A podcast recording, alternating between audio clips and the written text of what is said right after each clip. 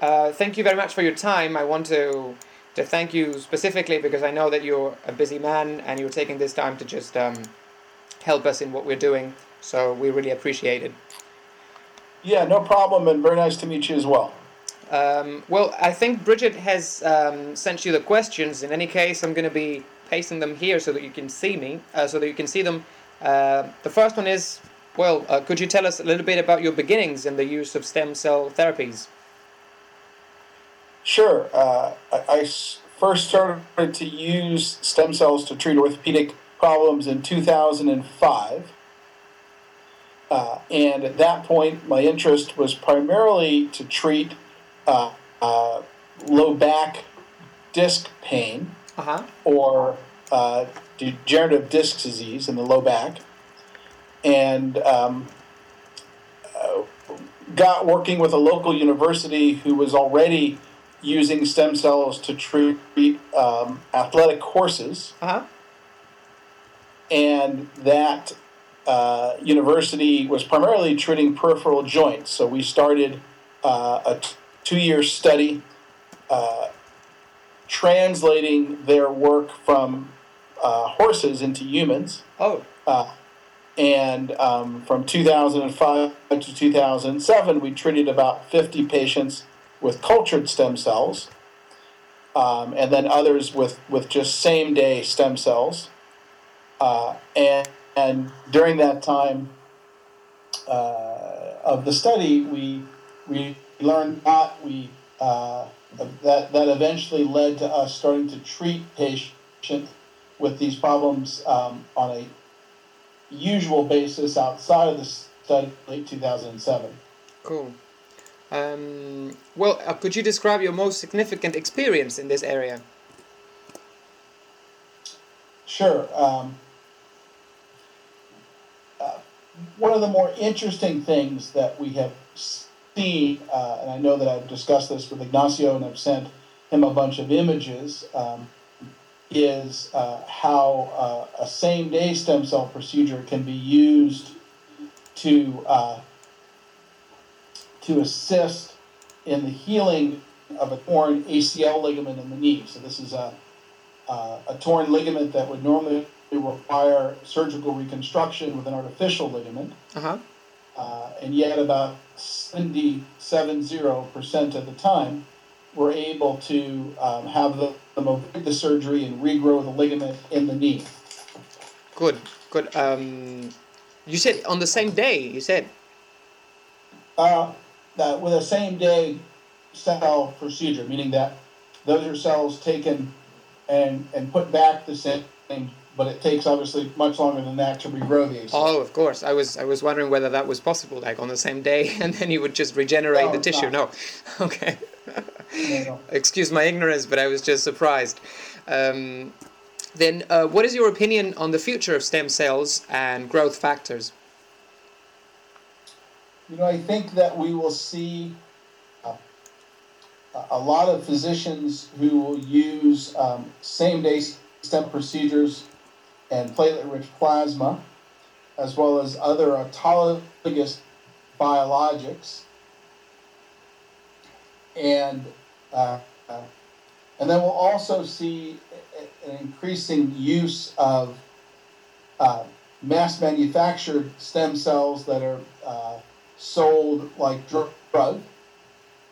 Uh, and then eventually, I think we will see the uh, addition of uh, uh, genetically engineered uh, mass produced stem cells, which will probably do much more than, than either of those could accomplish. Cool. Um, and th- this is probably the point I'm more more um, um, interested in right now, which is um, the the current regulations for the use of stem cells and what is needed for these therapies to be approved by the FDA and worldwide. Considering that, um, I guess maybe, the religious lobby in the states is is you know fighting against stem stem cell um, research. That's what I heard. Anyway, I'm not completely into the topic, but maybe you can tell me more about this. Sure.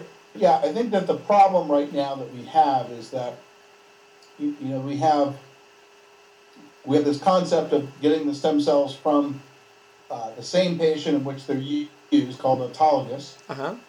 And then we have the concept of growing many stem cells in large bioreactors for uh, use and distribution like drugs. Uh-huh. And you know, there's a there's a big conflict between those two ideas that uh, is really confusing the regulatory right now. So, uh, you know, from a regulatory standpoint, for instance, in the US, you can use same day um, stem cells where you take the cells from the patient and use them in the same day uh, from bone marrow, Uh-huh. and those, those are really considered not to be a drug and not to require any type of FDA approval. Um, if you then try to culture those cells and grow them to bigger numbers, uh, then FDA does consider that to be the creation of a drug, even though uh, you're giving the patient back just more of the same cells that you took. Sure. Um, so I think right now um, there's some confusion because at the same time uh, there are companies that are applying for uh, drug status to grow cells to big numbers um, that would be donor cells. And these would be sold and more like drugs, and that, that these donor cells would be mass produced. Uh-huh. Uh, so I, I, I think the regulatory confusion comes from the uh, pressure being placed by those companies that want to sell as mass produced cells, trying to place pressure on regulators to get rid of the competition, if you will, um, that might occur from a patient's own stem cells. Because this is a very strange world, right? We're, we're now talking about, about therapies that can come from your body Yeah. uh, or could be mass produced. Now, if we're talking about a cholesterol drug, we don't, don't have the same conflict. There's only one way to make a cholesterol drug, and that's in a drug factory. Uh-huh. Uh, so, so stem cells bring up this issue for regulators that more has to do with the business aspects of stem cells than it does with the medical aspect. Meaning, if you're going to be mass producing cells and to sell those, you don't want competition from a patient who might use his own stem cells to do the same thing. Right. So that that's really, I guess, is the Reader's Digest regulatory space. Nice. And um, do, do you think that the regulations, I don't know if you know this, but do, do, do you know if the regulations that the FDA uh, establishes are the, the same regulations that apply worldwide for the use of stem You know- cell research? Uh, uh, well, yes and no. There are parts of the world that just adopt the FDA's stance, and that's been more common. There are other parts of the world that have, have forged their own path, since Japan um, has taken a very different path than the FDA, allowing for um, stem cells, uh, more exotic type stem cells, to be used with less research. Um, and then some countries have uh, little regulation on the matter. Uh, with regard to South America and Argentina specifically, uh, I know the laws done because we had licensed our technology there for a while, Uh-huh. um, and uh, the laws are more similar to those uh, being pursued by the FDA. Okay. Okay, good. Um, what is interventional orthopedics? Uh, interventional orthopedics is uh, the use of uh, needle-based or injection-based procedures under um, very precise imaging guidance, X-ray or ultrasound, um, to implant stem cell splits or other healing uh, healing products into damaged orthopedic tissue. So instead of surgery, for instance, uh, to tear out a damaged ACL and replace it with a artificial graft. Uh, interventional orthopedics would inject stem cells into the damaged ACL ligament to try it. Oh, I see. Um, then, could you brief us on the topics you will be discussing at this Jornada de Terapias Regenerativas in Argentina? Sure. Uh, the uh, the topics I'll be discussing have to do with uh, ACL regeneration through injection of, of stem cells, uh, and the uh, the before and after MRI pictures that we have obtained on patients who uh, show ACL heal after that injection. Uh, also, some of the data from one which paper that we have in the literature, one that we are submitting now and then a some early data from a randomized controlled trial that, that's ongoing. Cool. Um, and this is a personal question because I will be doing some of the um, interpretation of what you're going to be saying because some of the people at the conference do not speak fluent English, and um, Ignacio has asked me to to help them. I'm going to probably be doing some sort of a translation on the spot kind of thing. Um, are you going to get into like technicalities and how, how deep are you going to go? Because I, I might need to be familiar with the vocabulary and, and the cases that you're going to be presenting. Yeah, probably the best way to do that, uh, Nicholas, would be I can send you, uh, if you uh, send me your, I think I have your e- email. Um, I can send you the uh, the paper that we wrote. Oh, that'll be um, cool. Yeah, that's my address, yeah, by the way yeah, if you read the paper that we wrote and you're familiar with anything in there, I think you'll be good to go. Oh, okay, okay. I, I was I was um, hoping it wouldn't get too technical because I'm not a translator. I'm just um, I'm an English teacher here, and um, I I like, of course, all this uh, research into different topics. And Ignacio said that he needed someone to do this interview and then someone to interpret what the person was going to be saying at the conference. And uh, I said, you know, why not? Let's give it a go. I've never done it before in this way in front of 200 people.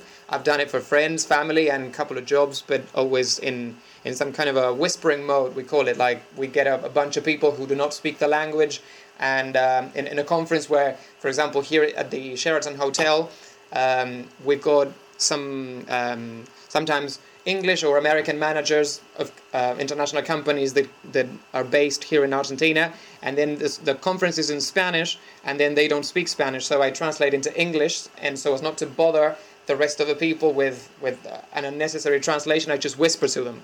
Now, in this case, it's going to be 200 people in front of me, and then you speaking. But if you get into technical stuff, I'm not a doctor, so I'm going to be like, "What is he talking about?" And I don't want to, I don't want to sound stupid. So if you can send me the um, the paper, yeah, that'll be awesome. I guess you're going to be talking about that, and it'll be fine. In any case, they know I'm not a translator, a licensed translator, so it's going to be fine. But I, I want to do my job the, in the best way I can. So uh, if you can help me with that, and that'll be wonderful. Licensed, and even a licensed translator, as you know, wouldn't know in the way of medical terminology. So.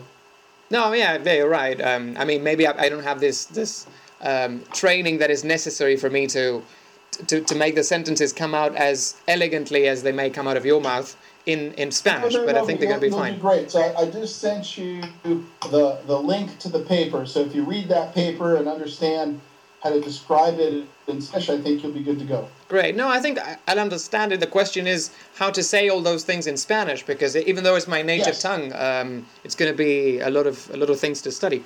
But um, but I'm I'm, right. I'm up for it. And then um, there, there's an, a last question that um, Ignacio asked me to add. Um, what's the importance of the use of the network outcome reporting tool and the registry data? He said you would know what I was talking about, even though I don't.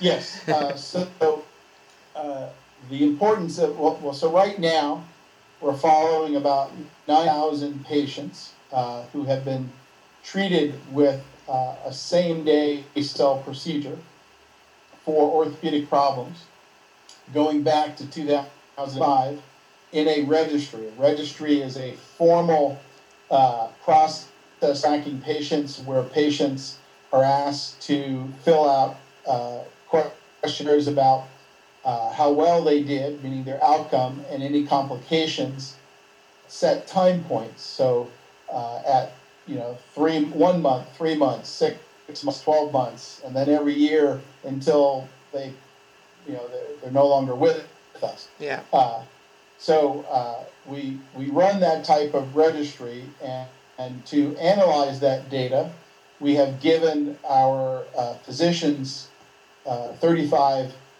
U.S. physicians at 35 different sites around the uh, the U.S. a uh, web-based uh, software application where they can slice that data and, and, for instance, compare how they're doing to the average of all the 35 clinics. So it allows clinics to be able to quickly see if they're under or overperforming their peers in uh, how well their patients are reporting improvement after the procedure.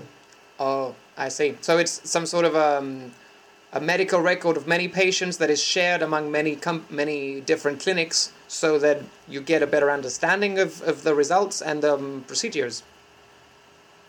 Uh, right, and, and you can um, uh, quickly create a graph, for instance, of uh, on average how your patients are reporting how they did, and then compare that to uh, all the different patients treated around the country to make sure that you're performing well in what you're doing. Good, good. I guess it's clear enough. Um, well, Chris, that'll be all. Thank you very much for your time. I'm really looking forward to the conference. It's going to be in something like 20 days. I guess it's Friday the 22nd, if I'm not mistaken. Uh, 23rd. Um, I'm going to be there at the at the venue with with uh, Ignacio and of course the rest of the people.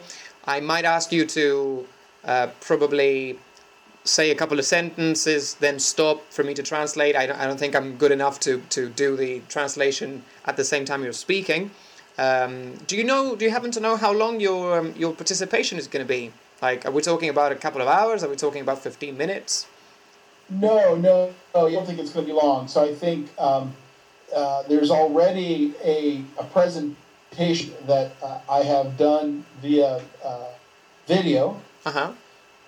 Uh, given it to Ignacio. So my guess is that he would want you to translate that. But the nice thing is he has that video, so you can uh, you could do that translation and, or look at it even before sure. um, the event. Uh, and then he was going to have you translate, I believe, um, for the question and answer session. Yeah. I have to ask him, but I wouldn't expect that to go more than 20 minutes. So maybe 25 minutes for the presentation and 20 minutes of Q&A. Cool, cool. Well, Chris, thank you very much for your time. Uh, I'm going to be letting Ignacio know that we've done this uh, correctly. I hope my recorder has recorded everything, and because um, I will have to be um, just writing writing down everything you've said and uh, passing it on to Ignacio so that he can choose the, the, the, bits that he likes for his web page, and of course to, to share that information with his with his friends and and, and colleagues.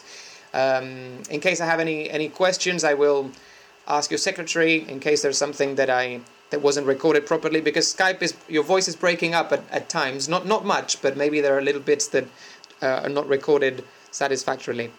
Um, well, good luck with your with your research. I'm, I'm really I'm really a fan of, of doctors and, and, and people who who do new things because I think that there's a lot of there's a lot of um, how could I put it like it is a very rewarding thing to know that there are people working towards the improvement of humanity and health in particular. I think there's it's a very noble profession. So um, I hope I hope you continue on the same path. Okay. Thank you. Well, thank you so much, and, and very nice to meet you as well. And tell Alexio I said hi.